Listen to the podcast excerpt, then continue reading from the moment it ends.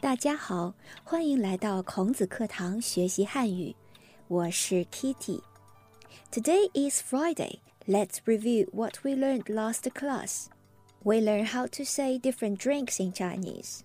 咖啡 coffee 牛奶 milk 可乐 cola 酒 alcohol 啤酒 beer 红酒 wine red wine 水 water 热水 hot water 冰水 icy water 果汁 juice 茶 tea and we learn different containers in Chinese 杯子 cup 碗 bowl 盘子 plate 瓶子 bottle 罐头 can and we learned the expression of a cup of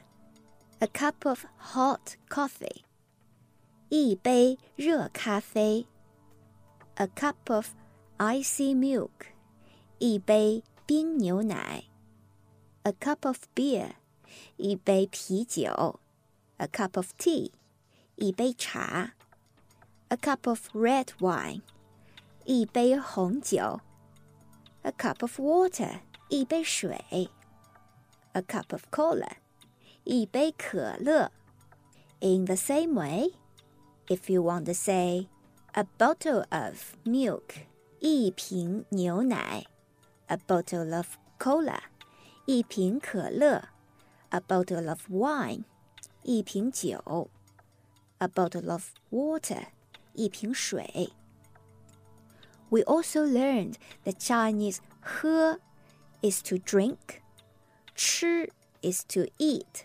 If you go to a bar or a cafe and the waiter asks you what would you want to drink, he asks, 请问您想喝点什么？请问